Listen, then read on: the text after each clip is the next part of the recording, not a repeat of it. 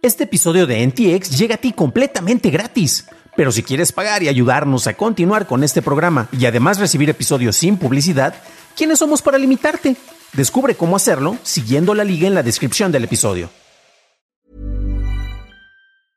Many of us have those stubborn pounds that seem impossible to lose, no matter how good we eat or how hard we work out. My solution is PlushCare. PlushCare is a leading telehealth provider with doctors who are there for you day and night to partner with you in your weight loss journey. They can prescribe FDA-approved weight loss medications like Wagovi and Zepbound for those who qualify. Plus, they accept most insurance plans. To get started, visit plushcare.com slash weight loss. That's plushcare.com slash weight loss.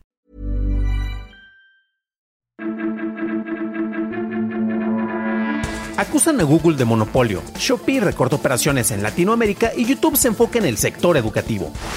Estas son las noticias de Tecnología Express con la información más importante para el 9 de septiembre de 2022.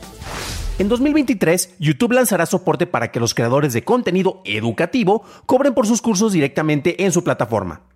Inicialmente se lanzará como una beta para Estados Unidos y Corea del Sur.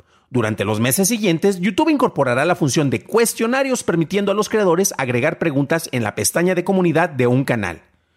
YouTube además anunció un nuevo reproductor educativo incrustado, el cual no incluye publicidad, recomendaciones ni enlaces externos, pensado para el uso de empresas de tecnología educativa dentro de los Estados Unidos como Edpuzzle, Purdue University y Purdue Global.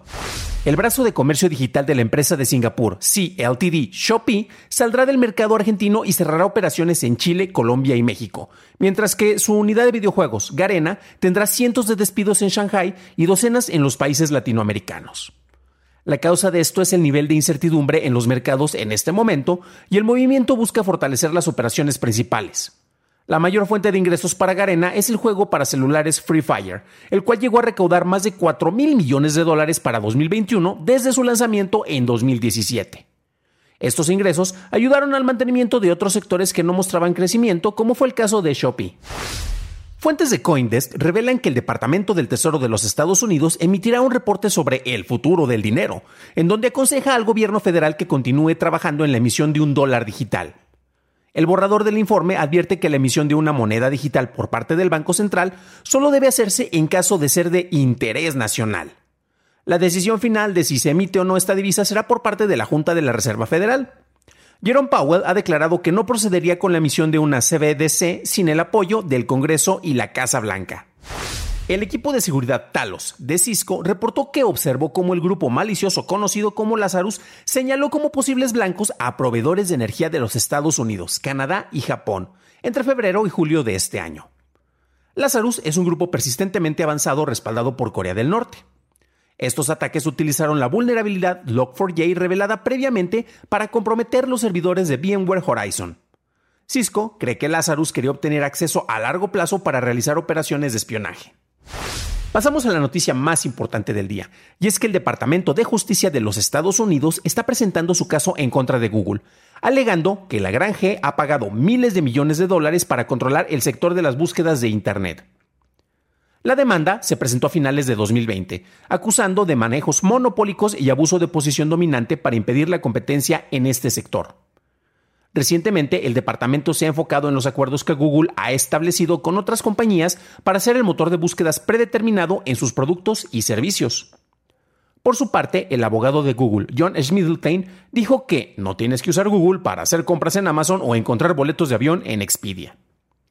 En caso de que se revoquen este tipo de acuerdos por encontrarse ilegales, se presentarían pérdidas billonarias para empresas como Apple o Samsung, quienes se han beneficiado por incorporar a Google en sus productos. Esas fueron las noticias y ahora pasamos al análisis. Pero antes de hacerlo, déjanos una calificación de 5 estrellas en Spotify o en Apple Podcast o un like en YouTube, que no te cuesta nada. Hay compañías y productos que se han logrado posicionar de una manera en la cual su nombre se puede convertir en el, sustantivo o incluso en el verbo que caracteriza una actividad. Sabemos de los Kleenex, los cuales, bueno, son pañuelos desechables, pero cualquier persona dice, pues pásame un Kleenex, no, no importa cuál sea la marca de este tipo de productos. Y tenemos lo mismo con Google, porque, por ejemplo, vas a buscar algo en Internet, no vas a binguear algo y tampoco vas a dog algo, o sea, vas a googlearlo, así de simple.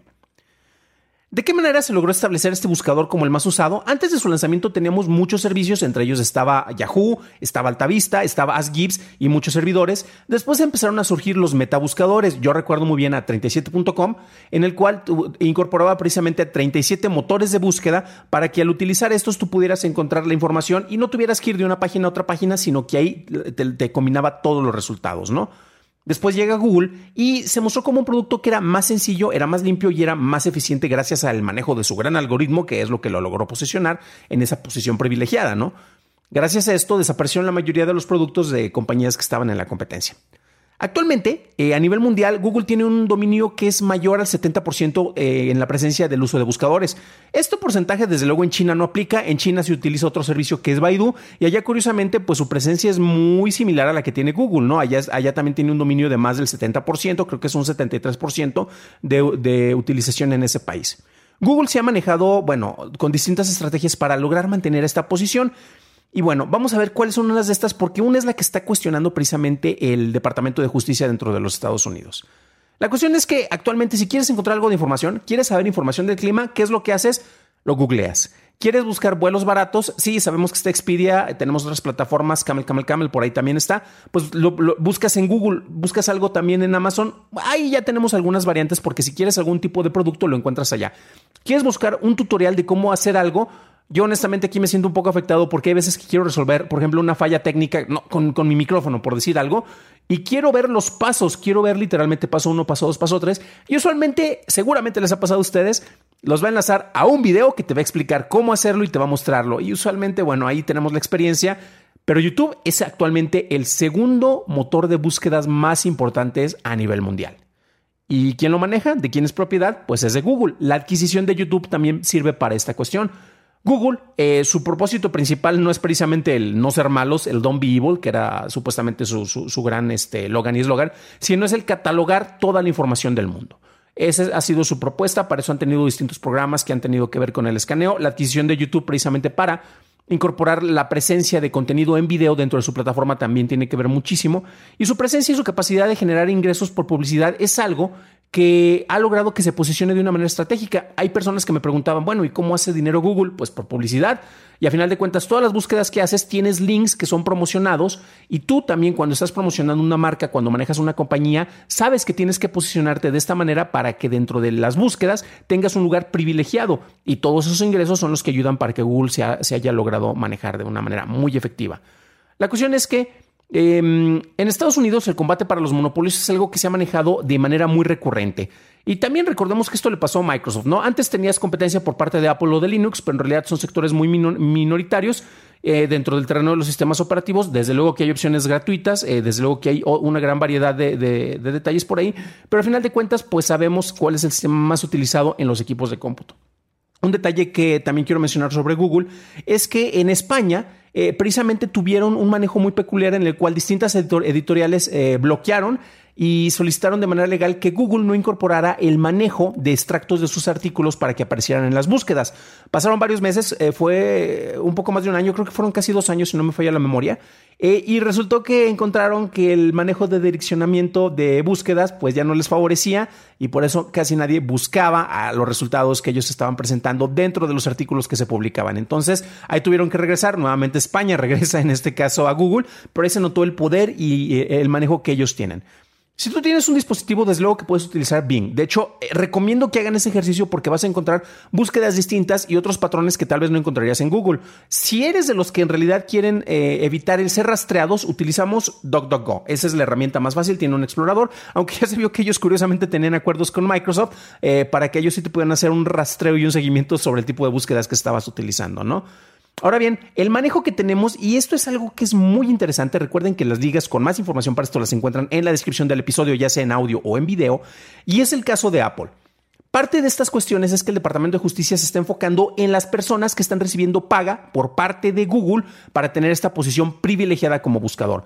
Concretamente, en el caso de Apple, esto es muy importante porque Apple reportó en los últimos reportes de ingresos, Apple reportó en los reportes, válgame la expresión, sí, reportó desde luego, este, que los ingresos eh, en este tipo de ingresos fueron por cerca de 77 mil millones de dólares.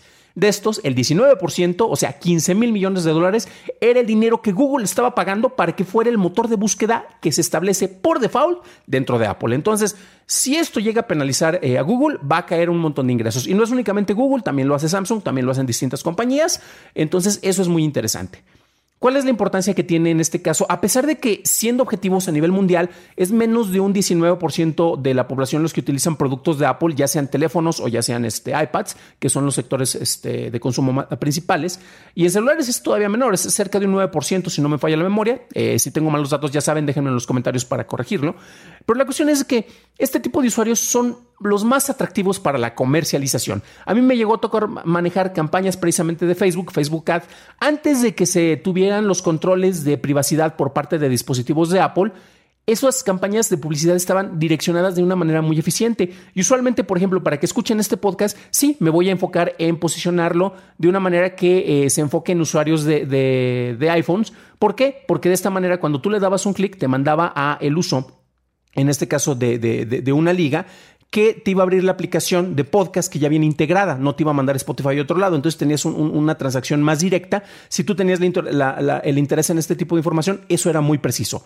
¿Qué es lo que pasa? Se establecen los controles de privacidad y se le cae el changarro eh, concretamente a, este, a Meta ¿Y qué es lo que pasó? según, algunos según algunos reportes, pues Meta llegó a perder hasta casi mm, más de 10 mil millones de dólares eh, por ingresos en manejo publicitario debido a estos controles tan restrictivos. Entonces, por eso es muy interesante de que a pesar de que es un sector muy minoritario, eh, objetivamente, pues la cuestión es de que tiene una presencia y la conversión para clientes es más alta en este tipo de dispositivos.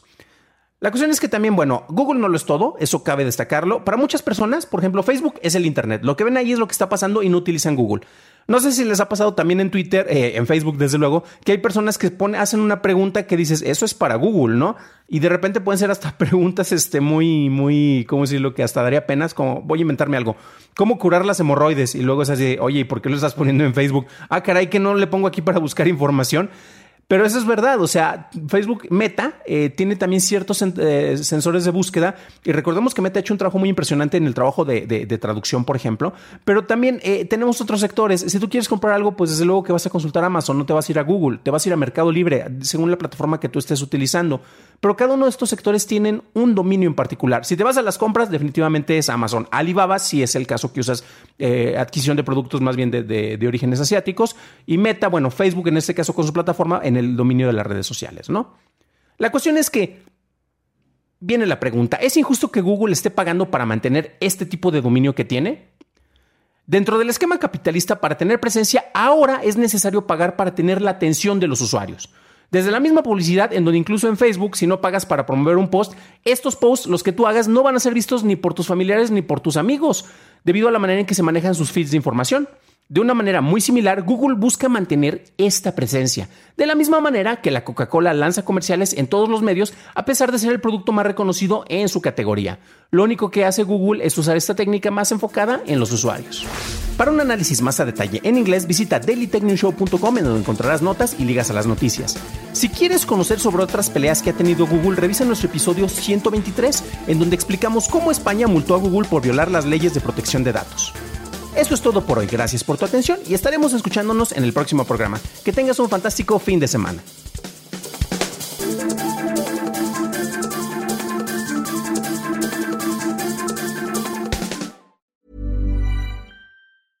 Hey, it's Paige DeSorbo from Giggly Squad. High quality fashion without the price tag. Say hello to Quince. I'm snagging high-end essentials like cozy cashmere sweaters, sleek leather jackets, fine jewelry, and so much more. With Quince being 50 to 80% less than similar brands. And they partner with factories that prioritize safe, ethical, and responsible manufacturing. I love that. Luxury quality within reach. Go to quince.com slash style to get free shipping and 365-day returns on your next order. quince.com slash style.